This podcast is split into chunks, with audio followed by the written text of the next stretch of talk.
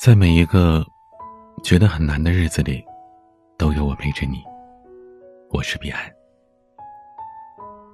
可能很多朋友不知道啊，在南美洲有一种小鸟叫做翠波鸟。这种鸟虽然美丽，可是每天看起来都是无精打采，很是疲惫的。可最让人不可思议的是，翠波鸟虽然很小，但是它的鸟巢却是身体的几倍甚至几十倍那么大。为了解开这个谜底，一名动物学者进行了一次实验。他将一只翠波鸟放到了一个笼子里，并且观察它的筑巢过程。可让他没有想到的是，这只翠波鸟并没有建很大的巢，只是建了一个容下自己身体的巢就停工了。这位学者很是不理解啊，这跟森林里的鸟巢相比也小太多了。于是他又捉来了另外一只翠波鸟，放在了笼子里。可这一次，情况发生了很大改变。新来的这只鸟刚放进笼子里，就开始大力筑巢，而原本停下来那只呢，看到这个场景之后，也开始疯狂筑巢。两个巢穴都是越建越大。几天过后，两只鸟都明显的疲惫不堪，损伤了大部分的元气，两败俱伤了。其实，这又何尝不是我们某些时候的真实写照呢？年轻的时候，我们总是为了一些事和别人争的是头破血流，争到最后，快乐没了，幸福没了，只剩下烦恼、埋怨，还有痛苦。人生短短一辈子，有什么值得争的呢？和爱人争，弄伤了感情；和朋友争，争淡了友情；和不同层次的人争，容易引起战争、灾难。争输了，丢了面子，伤了自己的心；争赢了，丢了感情，得不偿失。和庸俗的人争，争来的只会是烦恼；和三观不合的人争，争来的只会是难过。杨绛先生说：“我不争，我谁都不屑争。”不争是杨绛先生一辈子的主题，不争才能守住内心的安宁。不争的人生才是最耀眼的。人生在世，有些人争不来，有些事不必争。不争，是因为好的人生不需要比较，每个人都有自己的节奏。正如林语堂所言：“不争乃大争，不争则天下人与之不争。水不争，自由自在。”天不争，百鸟尽归；不争，自有世界，也自有境界。除了不争，还有不理。台湾作家余光中和李敖两个人曾经是出了名的不和。李敖曾经多次在不同的场合贬低余光中，甚至在一档节目上，他公开的称余光中为骗子，说他有严重的人格问题，而且文学水平也比自己差得多。为此，很多人都为余光中鸣不平。面对李敖一再的诋毁，余光中始终沉默不语。后来有记者问他：“李敖天天找你的茬，你从不回应，这是为什么呀？”余光中沉吟了片刻说：“天天骂我，说明他的生活不能没有我；而我不搭理，证明我的生活可以没有他。我的文章到底如何，读者自然会有评价。”不需要我自己来辩解。李敖好斗，爱找人家麻烦，我不理他，他就会消停的。余光中表示，每个人的认知不一样，争辩再多也没有用。与其把时间浪费在口舌上，不如把更多的精力多放在写作上。毕竟，懂你的人不需要解释，不懂你的人也不会相信你的解释。这让我想起了寒山与拾得那段震撼古今的对话：世间有人谤我、欺我、辱我、笑我、轻我、贱我，如何处之乎？只要忍他、让他、避他、由他、耐他、敬他，不要理他。再过几年，你且看他。我们无法阻止别人说什么、做什么。但我们可以选择沉默。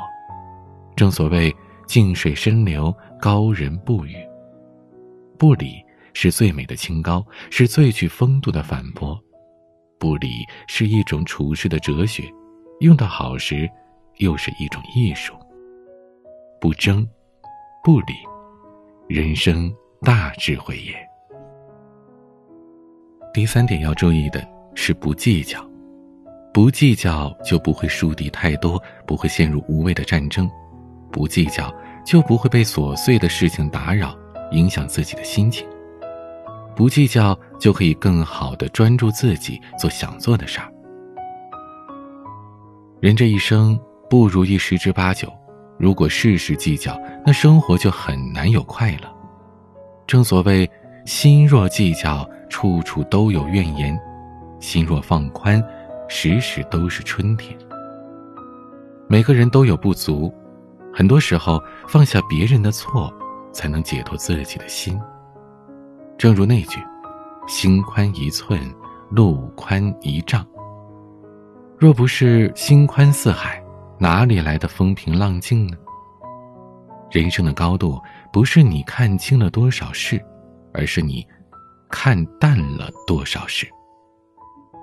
不争，自有天地；不变，自有智慧。不闻人生清净，不计较，方能自在。当你放下无谓的争执，不争，不理，不计较，人生自然会豁然开朗。喜欢我们的节目，可以点击专辑上方的订阅，每晚更新，你都可以第一时间听到。欢迎关注微博、抖音公众号，都是 DJ 彼岸，也可以添加我的私人微信号“彼岸幺五零八幺七”，彼岸拼音的全拼加上数字幺五零八幺七，在每个夜晚都有声音陪伴你。我是彼岸，晚安。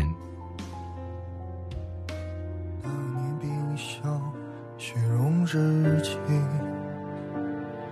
一场人间的剧风发已起。我屏息聆听他或怒或烈的话语，是最负生命，不过是陈词旧句。绝促言去，梦中情绪。上演一部只要的探戈曲，你举杯轻饮，你爱的是江湖快意，道尽珍重后又假装未听清。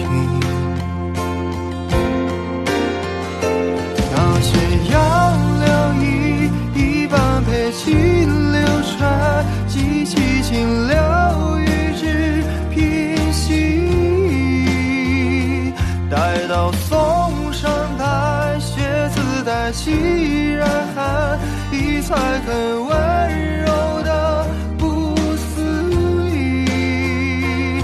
那些没来的，记住就思念成几人用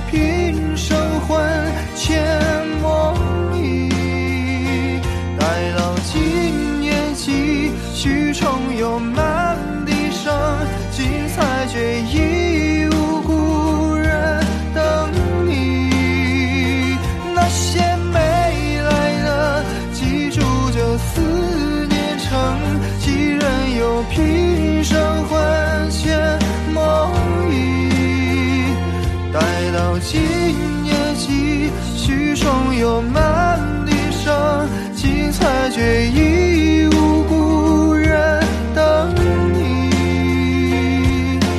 后来已是无人问津，寥寥几笔流逝于不经意。